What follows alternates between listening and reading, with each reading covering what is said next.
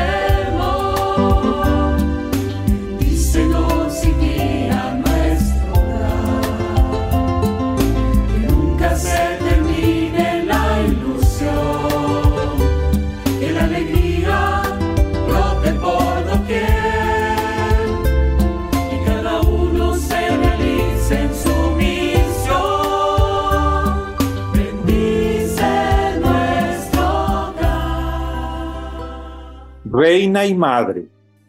Los católicos sabemos que solo hay una Virgen María que está en los cielos.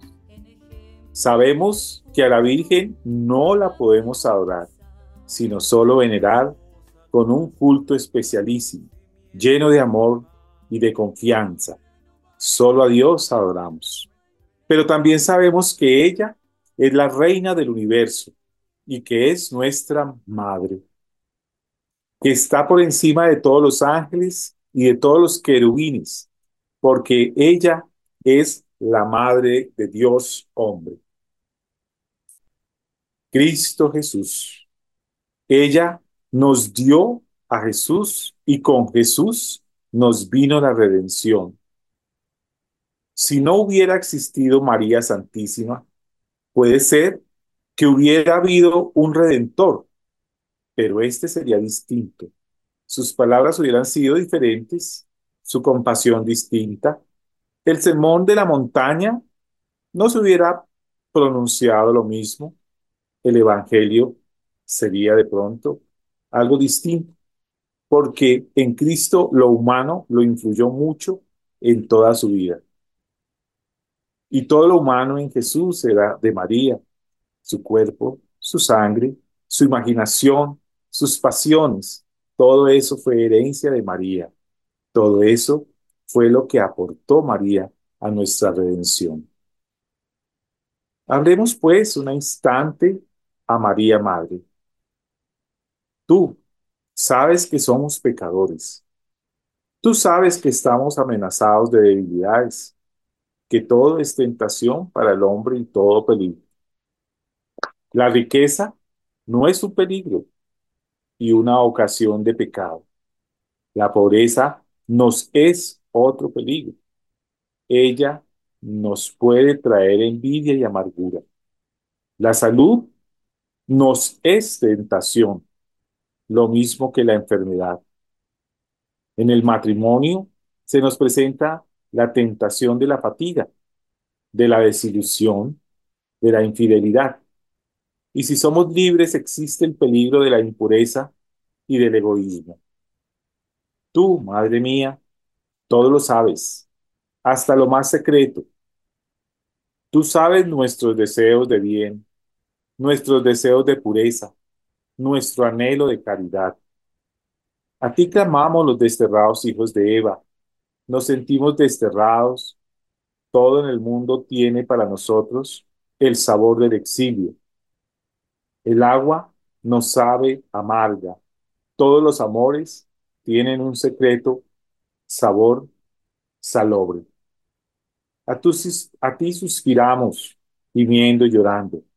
Tú conoces nuestras lágrimas, las lágrimas de los pobres, las lágrimas de los hombres, las lágrimas de los enfermos, las lágrimas de los que no tienen o no reciben amor. Vuelve a nosotros esos tus ojos misericordiosos, tus ojos que consuelan, que iluminan, que perdonan, tus ojos que comprenden, que nunca rechazan. Y después de este destierro, muéstranos a Jesús, fruto bendito de tu vientre, pero no a Jesús airado, no a Jesús justísimo, no a Jesús juez de vivos y muertos, sino a Jesús, fruto bendito de tu vientre, a Jesús, que nació de ti y que de ti heredó misericordia y perdón. Oh clemente, oh piadosa, oh siempre, Virgen María. Reina Madre de todo lo creado, de lo visible y lo invisible.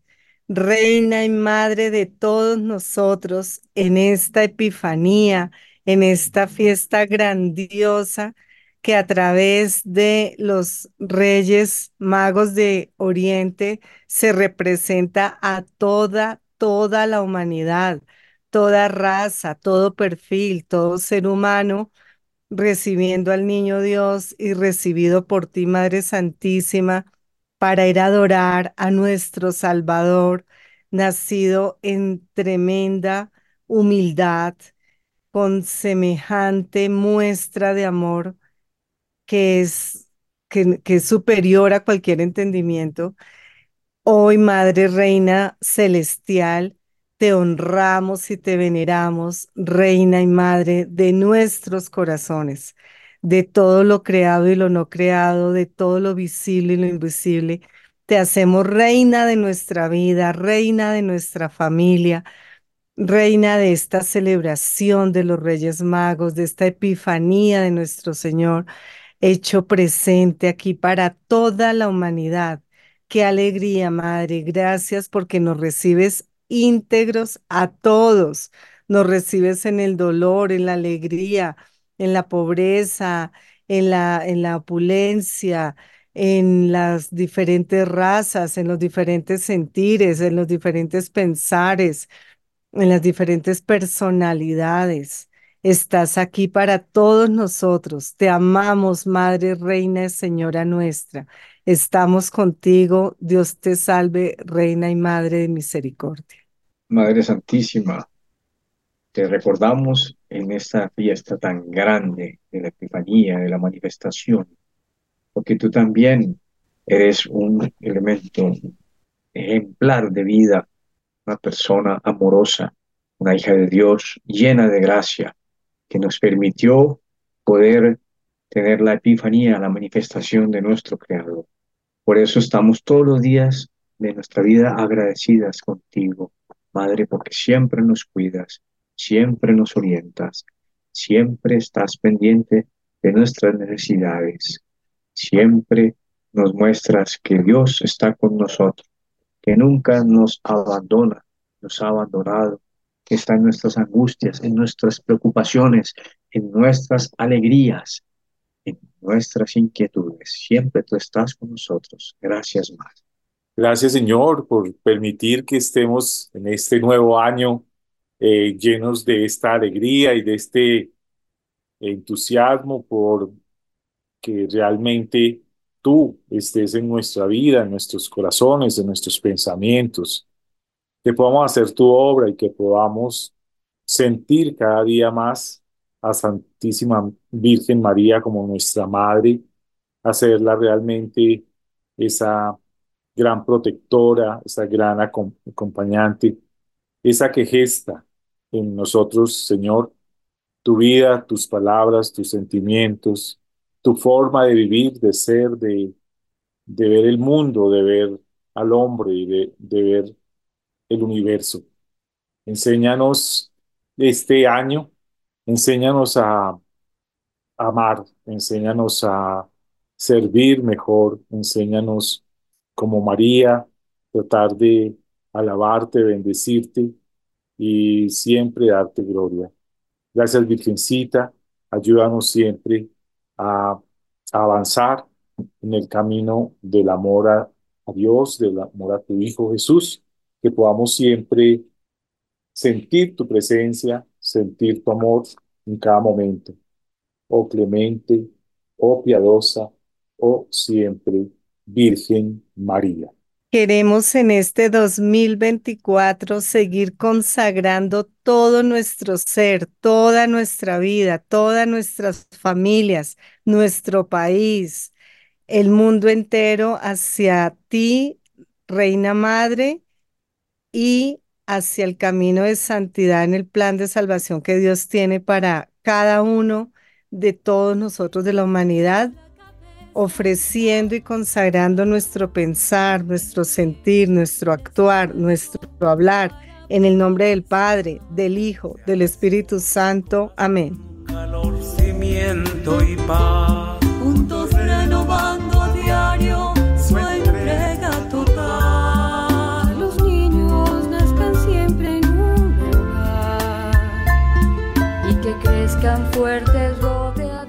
Bueno, un muy buen año, un buen año para todos. Queremos saludarlos a todos los que están levantándose, a todos los que se están acostando, a todos los que están en plena acción ya en este año, en sus labores, en sus días de pronto descanso. A todos queremos desearles que este año sea maravilloso, que este año sea lleno de la presencia de Jesucristo y de la presencia y acción de la Santísima Virgen en su vida, en sus familias, en todos sus propósitos.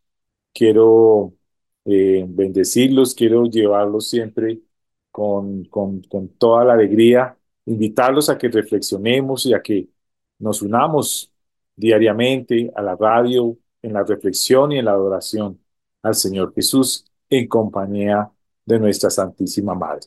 Y quiero saludar en este programa a mis hermanos, compañeros y amigos de comunidad, la doctora Mercedes García. Merceditas, ¿cómo estás? Un feliz año, ¿cómo te ha ido? Feliz y bendecido 2024 para ti, Gonzalito, para Santi, para todas las personas que hacen posible Radio María, para todas las personas del libro de oro que sostienen como en la multiplicación de los panes y los peces, la Radio María, un año más de testimonio. Entonces, qué bendición, pues yo muy bien y deseándoles todas las bendiciones de Año Nuevo a todos nuestros oyentes, a nuestro Padre Germán y a todas las personas que se conectan con nosotros. Santi, un abrazo. Qué bueno verte de nuevo.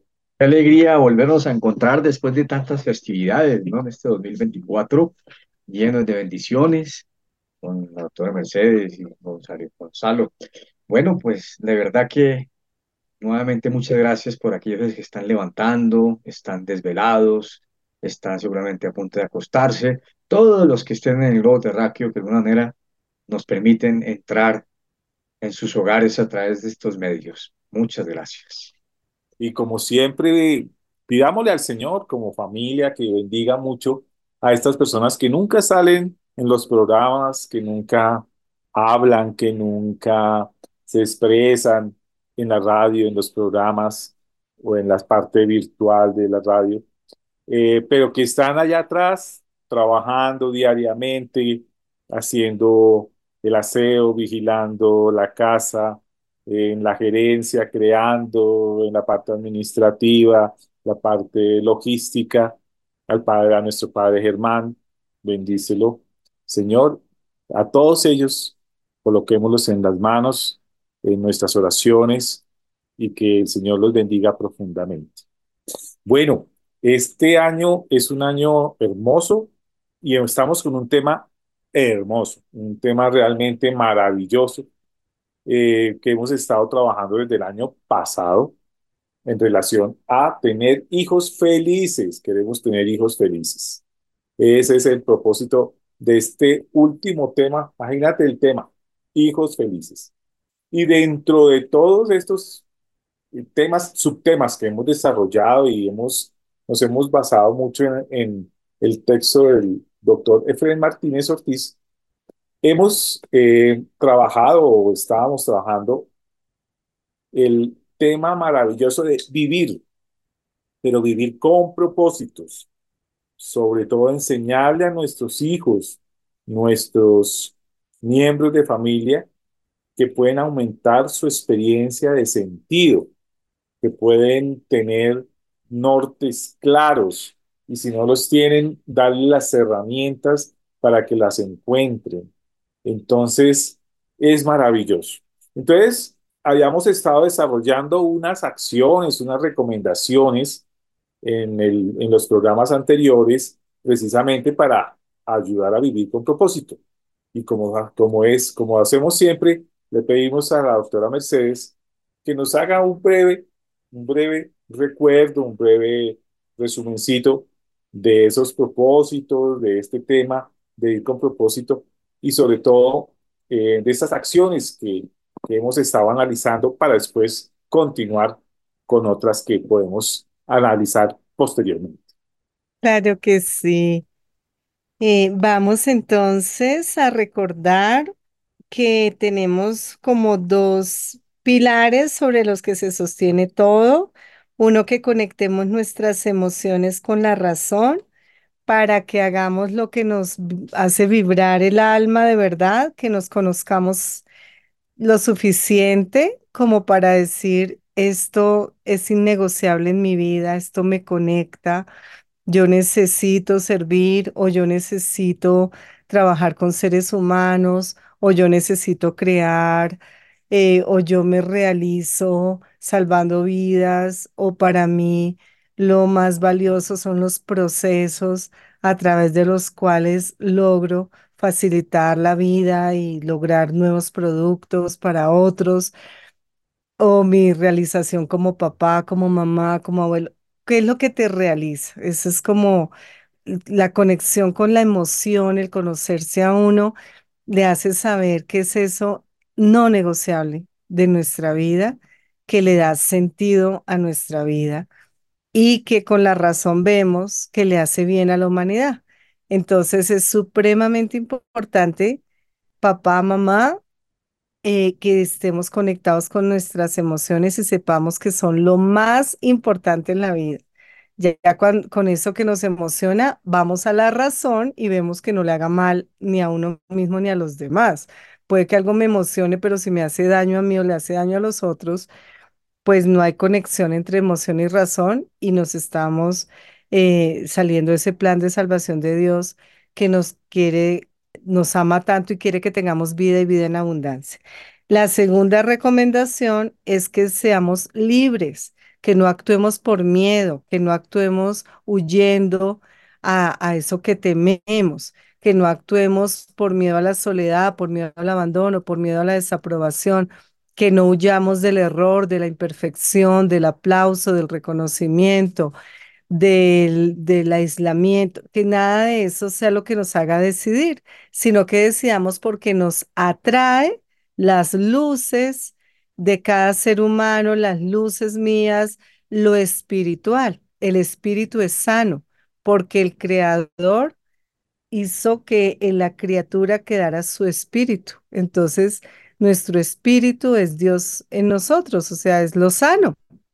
En la medida que lo psicológico y lo físico estén libres de faltas de perdón, libres de, de todos estos miedos, de huir, va a vivir lo espiritual en nosotros y va a salir nuestra mejor versión porque nuestra esencia, nuestro espíritu es sano.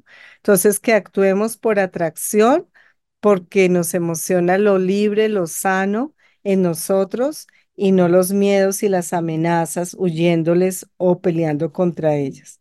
Y, empezamos a ver cuatro acciones que son lo concreto para que podamos como padres, como docentes, como encargados de menores de edad, como catequistas, sacerdotes, ir llevando a los menores de edad a encontrar sentido. Una es que como adultos les hablemos a nuestros menores de edad sobre nuestro testimonio, qué es lo valioso para mí, cuáles han sido las metas, qué es lo que siempre me ha llenado. También vale contar cuando no lo realicé y lo tengo pendiente. Por decir algo, se ve en las carreras. Conozco cercanamente dos músicos eh, que uno estudió administración y el otro estudió contabilidad, porque sus padres le dijeron que cómo se le ocurrió estudiar música, que de qué iba a vivir. Y ejercieron un tiempito como administrador y contador respectivamente, hasta que dijeron, no puedo, no puedo. Hoy día son músicos, en la pan- ellos trabajan en mi colegio, en el colegio donde yo trabajé muchísimos años de mi vida, y ellos en pandemia, sus amigos músicos, no tuvieron trabajo porque eran músicos para eventos. Y en la, en la cuarentena todos los eventos se cerraron, lo sabemos. Y en cambio, mis compañeros de trabajo músicos, felices y realizados, además de todo, nunca les faltó el trabajo. Siempre tuvieron trabajo porque docente de música siempre se necesitó. Seguimos con las clases común y corriente virtuales, sí, pero con un horario, con un rigor, con todo el apoyo que requirieron nuestros jóvenes por estar en, en la virtualidad de una manera diferente. Se les apoyó, pero siempre hubo clase de música, hasta hubo clase de educación física, todo se hacía a través de la pantalla. No se dejó de hacer nada en, en nuestro colegio. Se, se hicieron la- ajustes en la forma, pero en esencia se brindó todo. Entonces, ellos son felices. Ellos no eran felices y cuando hicieron caso a su corazón, no les faltó el, no les ha faltado el dinero nunca, no les ha faltado el trabajo nunca y son realizados y plenos con lo que aman y les hace vibrar. Entonces, primera tarea Conversemos con nuestros hijos sobre nuestras metas, sobre lo que es valioso para nosotros, cómo ha sido nuestra vida en ese sentido y demos el tiempo a nuestros adolescentes para que procesen lo que les contamos y a la semana les preguntamos qué has visto en tu vida que te hace muy feliz, que te planifica y nosotros también contémosle. Mira, tú desde chiquitín te emocionabas muchísimo con esto para que ellos se vayan conociendo. La segunda idea es hablar de los héroes de carne y hueso, los famosos y los, los de la rutina diaria, los cotidianos. Que de nos, todos nosotros somos héroes porque todos hemos superado cosas. Eso hace que inspire a nuestros hijos. Lo tercera, la tercera acción es que necesitamos cosas que sean sagradas en la familia. Es sagrado visitar a los abuelos, es sagrado hacer el viaje de vacaciones juntos, es sagrado jugar eh, cada ocho días, cada fin de semana, juegos de mesa, no sé. Los rituales que hacen que valoremos los vínculos familiares. Y la cuarta acción, lo, lo cuarto concreto para enseñarles a los hijos a descubrir lo que es valioso, es enseñarles a renunciar a algo en favor de otro algo. Listo. Hoy no voy a comprar este, esta nueva, este nuevo iPhone porque voy a ahorrar para que sea yo, el hijo, el adolescente, el que compre la nueva, nueva, nueva versión. Entonces sacrifico esta por una nueva. ¿Qué cosas aprendemos a sacrificar por algo más valioso como una mamá en un parto? Tiene que sufrir mucho ese momento por la alegría de la vida, como esa persona adicta que tiene que sufrir la abstinencia para luego ser sano y limpio de la adicción. Entonces, qué bien, qué cosa que me, para mí es importante, dejo por un bien mayor. Bueno, perfecto. Entonces, después de este buen resumen, eh, para comienzo de año es un, todos estos son unos propósitos enormes para, para arrancar este año a cumplirlos. Pero, pero Santiago viene con otros propósitos, con otras acciones, con otras propuestas para, para que todos nos pongamos a trabajar sobre el asunto. Santi, ¿qué otra cosa podemos hacer para darle más sentido a nuestros chicos? Claro que sí. Mira este otro. Necesitamos que nuestros jóvenes se vean como sujetos de valor, es decir, que ellos se vean como sujetos de propósito, que ellos se sientan y puedan desarrollar sus metas, sus propósitos realizar su sentido. Y resulta que vivimos en una sociedad del ISO 9000, la sociedad de los indicadores de gestión, la sociedad del antibacterial, para que todos estemos perfectos. Y resulta que en este mundo de la perfección y la excelencia, nuestros hijos crecen sintiendo que les falta 20 centavos para el dólar y que hagan lo que hagan, jamás van a ser reconocidos. Pues bien, si nosotros por esas cosas de la vida crecimos en uno de esos hogares perfeccionistas, donde todos eran especialistas en ver el punto negro de la sábana blanca y donde nos exigían que tendiéramos la cama tan bien templada que si un mosco se para en ella, se desnuca, pues tal vez tengamos que reentrenarnos por amor a los hijos. Es autoestima. Uno vale por ser quien es. Si nosotros solamente valemos porque hicimos las cosas perfectas, estamos condicionando la valía y eso no es justo, eso no es verdadero. El valor es incondicional. Si por alguna razón papá y mamá son de tendencia perfeccionista, en este año nuevo propongámonos flexibilizarnos, propongámonos amar como ama Jesús, Primera de Corintios 13, como nos ama Dios Padre, como nos ama el Espíritu Santo, la Santísima Trinidad, la Santísima Virgen. Nos aman por ser quienes somos, como somos. Si desde pequeños los niños saben que son valiosos por existir y no que su valía está condicionada a si hizo caso, a si metió el gol, así sacó 100 en el examen, así pasó el año, así le dio el besito a la abuela, así lavó la losa. Si valemos por condiciones que se nos pongan, estamos siendo la antítesis del amor de Dios.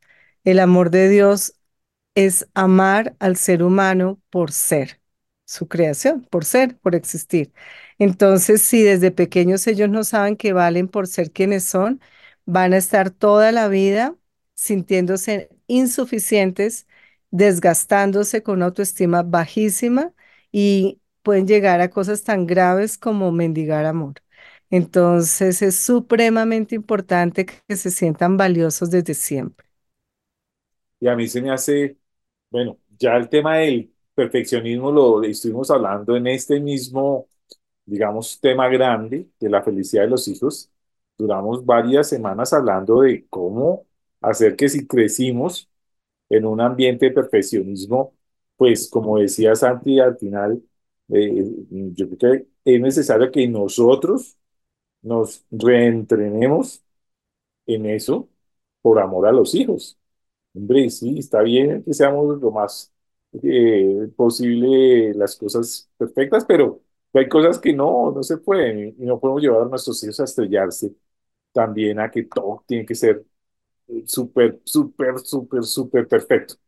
Entonces hay que dar siempre lo mejor y sobre todo hacer creer lo que dice Mechis, que valen, que ellos valen por lo que son. Simplemente por existir, ya valen y valen mucho. Entonces el amor es el que hace posible, pienso yo, esa, esa estima, ese aumento esa estima y acompañarlos en el proceso, no valorarlos por el resultado. El proceso es lo que importa. Ven hijo, perdón, ven hijo te acompaño, ven hijo te enseño, ven hija, lo hacemos juntas, ven hija y te digo cómo miramos qué fue lo que pasó, porque tú puedes hija, tú puedes hijo, eh, aquí estoy para revisar que puedes mejorar, pero de por sí tú vales por ser quien eres. Qué bonito poder entregar eso este año que sea un propósito. Santi, ¿qué otra acción, qué otra acción tenemos ahí debajo de, del bolsillo? Sí, mira, esta otra que también viene interesante como todas. Necesitamos que nuestra cabeza piense en versión de posibilidad y no en versión de problemas. A la gente le suelen preguntar, ¿quién es analfabeta? Y muchos dicen, un analfabeta es alguien que no sabe leer ni escribir. Pero ¿qué tal que todos empezáramos a decir que un analfabeta es alguien que puede leer y escribir, solamente que no le han enseñado o no lo ha aprendido? Eduquémoslos en la posibilidad y al mismo tiempo en las responsabilidades. Es decir, la habilidad para dar respuesta, pues la vida nos hace preguntas y somos nosotros los llamados a responder. Si yo quiero que mi hijo sea responsable, tengo que fomentar la habilidad para dar respuesta. Eso quiere decir que necesito que la vida le haga preguntas y dejar que él las responda. No puedo yo responder todas las preguntas. Necesito que él vaya aprendiendo a responderlas, porque yo moriré y si la vida me da el privilegio de seguir el orden natural, yo moriré primero y él tendrá que ser responsable. Es nuestro deber entregarle al mundo un joven que se volverá adulto y que va a poder aportarle a la sociedad. Eso es importantísimo. Yo me acuerdo, mm, Gonzalo y Mercedes, hace muchos años pasaron aquí un programa que se llamaba El Inútil. Era un personaje que todos se lo dieron y creció y lo ponían a hacer cualquier cosa y definitivamente era un fracaso. A mí eso me ponía los pelos de punta. Yo decía, no, increíble. ¿Cómo un papá puede llegar a aniquilar a un hijo y está convencido de que está haciendo lo mejor? Pues créanme que no. En verdad le están haciendo un daño. O como por ejemplo encontramos a veces seres humanos que tienen alguna limitación y los empezamos a pobretear y decirles, ay, pobrecito, es que mire que tiene tal dificultad y tal cosa. Esa es la peor posición o actitud que podemos tener. Al contrario, tenemos que dar la oportunidad de que se muestren que ellos tienen capacidad de resolver las cosas y cómo pueden enfrentar la vida. Porque definitivamente el día que el padre falte, pues se lo comió el mundo. ¿Y qué va a hacer de ellos? Tremenda lección la que aquí nos da el doctor Efred. Y no solamente sufre la persona, sino con quien forme un hogar. Precisamente estaba, estaba eh, atendiendo a una persona que mm, fue, mm, digamos, como víctima, entre comillas, porque todos tenemos también responsabilidad en la toma de decisiones, de cómo se casó con una persona que fue el mayor, entonces papá y mamá, nos, ¿dónde te pongo? Abuelos, abuelas, ¿dónde te pongo? Tíos, tías, ¿dónde te pongo? Primer nieto, primer sobrino, primer todo. Y no lo dejaron coger un plato, no lo dejaron esforzarse, sacrificarse, nunca le dijeron un no. Lo obvio, como él creció, es que el mundo giraba, perdón, que el mundo giraba a su alrededor, que su esposa, sus hijas, eh, sus jefes, como sus papás, abuelos, tíos, tenían que hacer todo por él, que el mundo giraba a su alrededor, que el niño abría la boca y todo el mundo corría. Entonces la, la esposa no podía tener jamás el salario de ella para algo personal, porque tenía que mantener a las hijas, pagar los servicios, pagar el arriendo, todo, porque el hombre nunca tenía, nunca podía eh, no, ni siquiera, ni siquiera, obviamente no duraba ningún trabajo, y ni siquiera de ve y recoges a los niños que salen del colegio a tal hora porque ella sí trabajaba, entonces usted que está en la casa que tampoco hacía cosas del hogar porque hay hombres amos de casa y es perfecto, es un hogar, es un trabajo, el trabajo del hogar es el más importante y el más pesado y el más complicado eh, es un trabajo, de hecho. Perfecto si el hombre no sale a trabajar fuera de casa, si no es amo de casa, perfecto, pero este hombre ni fuera de casa ni dentro de casa, y ella tras de que trabajaba fuera de casa para traer los ingresos, tenía que correr, dejar el trabajo y todo porque llamaban del colegio que el papá no ha llegado a recogerlos como usted dijo que el papá iba a venir a recogerlos. Hasta eso. Y cuando ella le reclama, ay, pero al final pudiste, mira, lograste llegar por ellos. ¿Cuál es el problema? Po- Porque fue criado como lo que tú digas, todo gira a tu alrededor, inútil.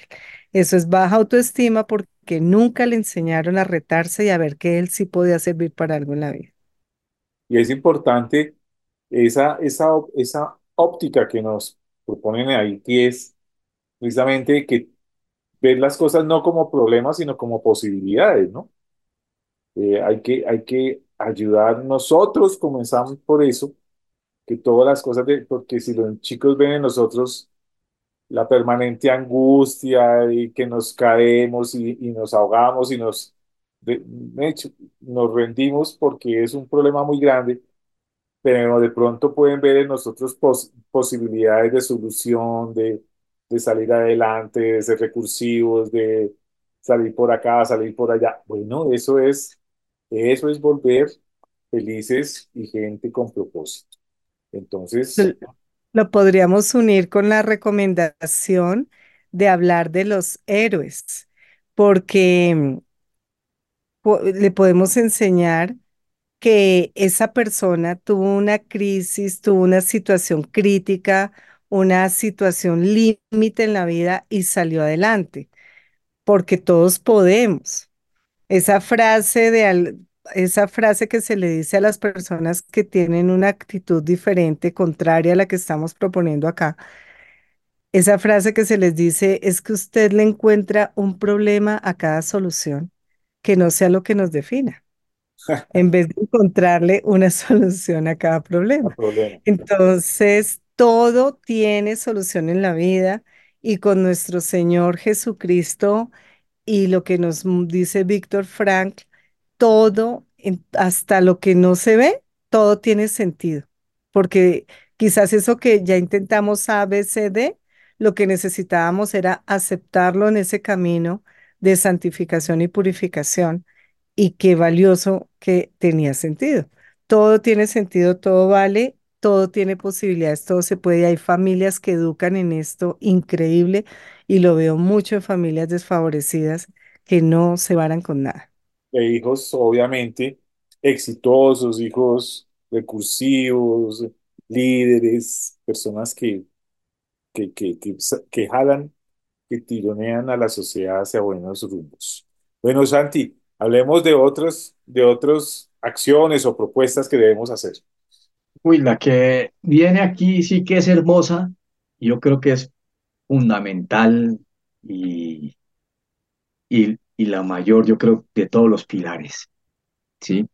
Mira, fomenta la fe y la esperanza desde la perspectiva que consideres.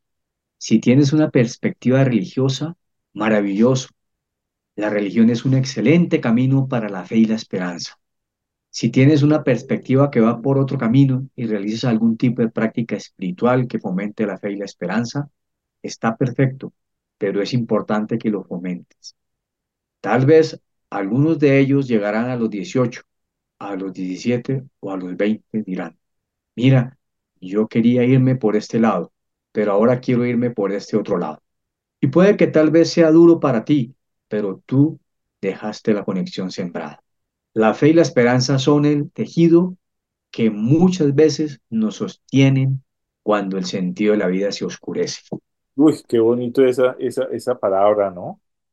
Es, Ah, espe- es espectacular porque uno lo ve, uno lo ve eh, eh, y, y, y, le- y se lo, y se lo comentamos a todos los padres que nos oyen, de pronto que tienen hijos chiquitos aún, que a veces los chicos como que hacen algún tipo de resistencia a todas las cosas de la fe, como que ve uno como que no se interesan mucho, pero nos ven ahí siempre, permanentemente en una cosa, en la otra, en oración, o en acción, o en el servicio, o en la reunión, o en, en la, en el compartir de grupo cristiano, de comunidad, todo.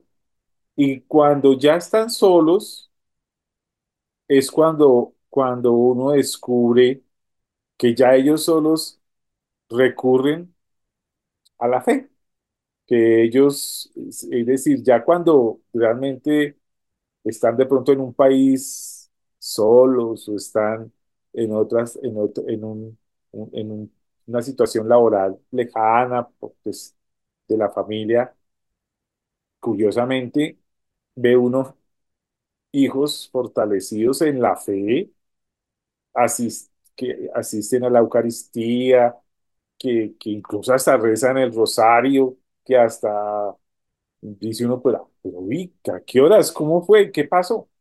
Y no, lo que, lo que tú acabas de, de nombrar, Santiaguito, y es que eh, eh, eh, ya ahí dejamos la conexión, ¿cierto?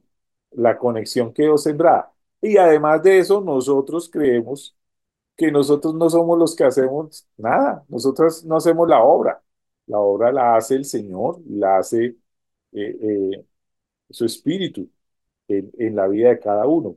Simplemente debemos ser facilitadores, ¿cierto? Para que la obra de Dios se haga y sobre todo se geste en nuestros hijos, en nuestros nietos, en, en las personas que Él nos ha puesto a nuestro lado. Entonces, es maravilloso este punto. Sembremos, fomentemos la fe.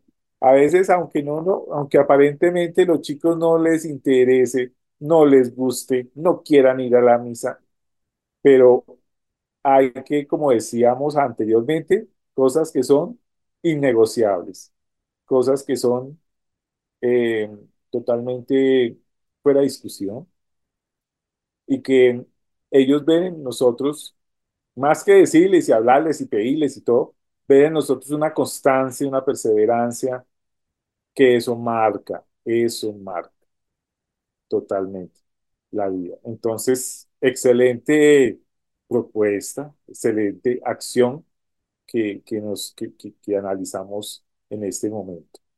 Científicamente comprobado en medicina y en psicología que pacientes con fe se mejoran tanto de depresiones, ansiedad o problemas de salud física.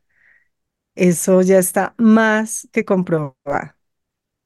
Bueno, yo creo que alcanzamos, Santiago, a revisar otra, otra, otra sugerencia, ¿cierto? Otra, otra acción para, para crear propósito. Claro que sí. Y aquí viene también otra experiencia muy valiosa, muy buena. Mira, cultivar el nosotros familiar. Es más fácil saber para dónde voy si sé de dónde vengo.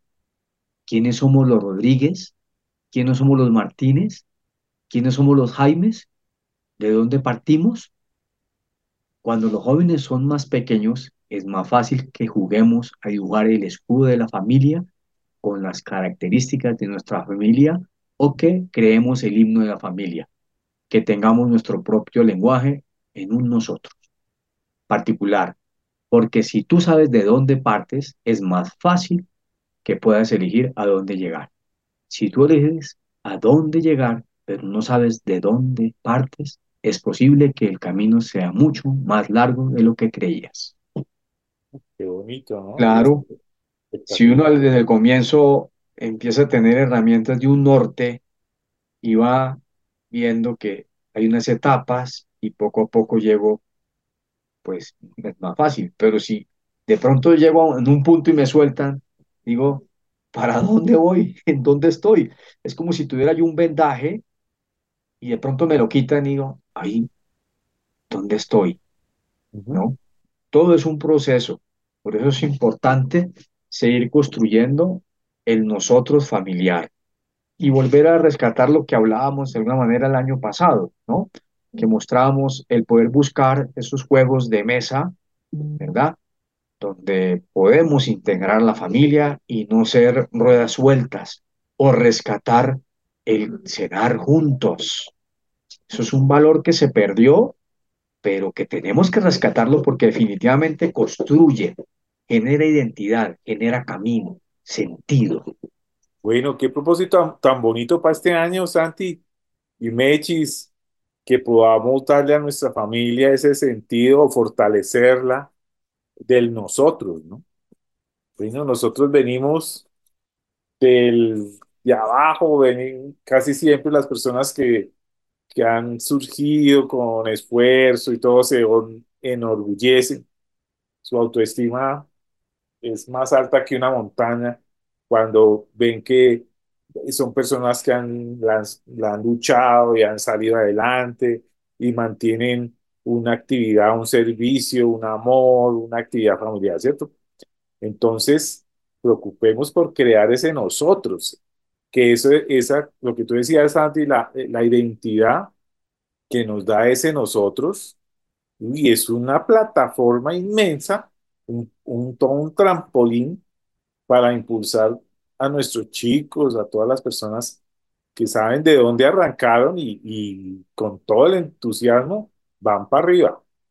Mira, Gonzalo y Mercedes, qué hermoso cuando uno encuentra tradiciones familiares, ¿no? Esas familias que durante años han construido bisutería o han hecho cuestiones de joyas o tienen temas de encurtidos, bueno, cualquier emprendimiento, ¿no? Uno ve esas familias tan hermosas y tan unidas, sí, que uno dice, bueno, eso no se construyó de la noche a la mañana, eso empezó desde hace muchos años, quizás de pronto desde los tatarabuelos, yo qué sé, ¿no? Y ahí están en esa tradición y uno ve que son muy sólidas, ¿no? Y tienen una identidad muy clara y siguen progresando. Entonces, eso tiene poder, ¿no? Eh, El construir el nosotros en familia es, es importante hacer énfasis y rescatarlo todos los días, porque definitivamente la unión hace la fuerza. En psicología es el sentido de pertenencia, una necesidad vital emocional. En la pirámide de necesidades de Maslow, en la base está las necesidades físicas, tenemos que alimentarnos, hidratarnos, eh, cubrirnos del frío, reproducir la especie, esas son las necesidades físicas básicas. Pero luego vienen las emocionales y la primera es amor y pertenencia Mm, de las emocionales. Entonces, lo veo en el consultorio, las personas con depresión no tienen un asidero, no se sienten parte de, mm, su familia es una isla, cada uno, la mamá por su lado, el papá por su lado, los hijos por su lado. De alguna manera los papás, cada uno ya puede hacer sus cosas, entonces cada uno responderá y voltean a mirar y un hombro donde llorar no hay. Entonces, mm, la valía se cuestiona. ¿Seré amado? ¿Seré amada por mi mamá, por mi papá que me dice que yo solito, que yo solita, que yo ya puedo? Y claro que tenemos que fomentar la autonomía, claro que sí, no estamos hablando de sobreprotección porque sí volteamos todo para, nos devolvemos y volteamos todo patas arriba, no. La autonomía hay que promoverla, pero jamás sin vínculo afectivo. Una cosa es una cosa y otra cosa es otra cosa. Con todo el amor y con todo el vínculo afectivo, le hacemos saber a nuestro hijo, a nuestra hija que fue deseado, que, que dicha que llegó, que si por X o Y no fue, o sea, fue sorpresa ese embarazo, se le amó, se hizo el proceso y se le fue amando y que ha sido la bendición del hogar. Entonces, revisemos en este año nuevo a quién de la familia, a qué hijo no le hemos hecho saber cuánto le amamos, cuán importante es para nosotros, con cuál hijo tenemos de pronto más distancia, más diferencias y tenemos que reconstruir el vínculo. Genial, qué tema tan lindo, ¿no? Bueno, démosle gracias al Señor por esto, porque es hermoso, Santi, esta, esta, estas ideas que nos regala el Señor hoy.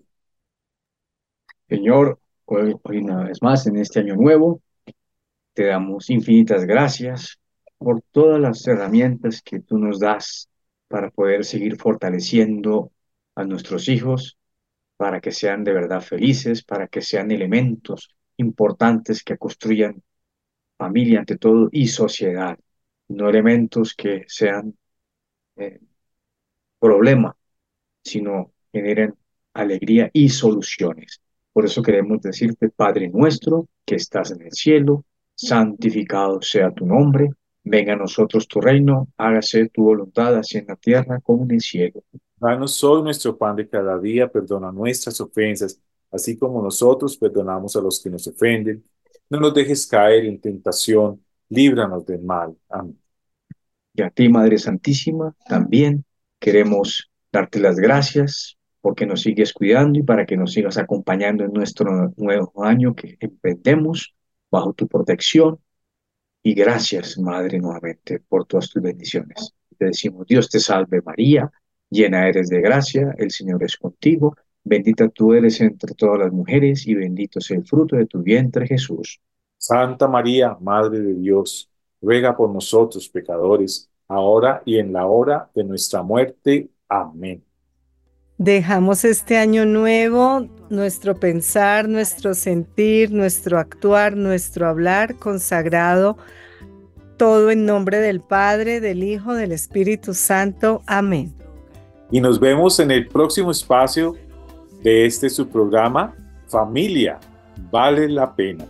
Y este año los dejamos, como siempre, en las manos de María, la Madre de Dios.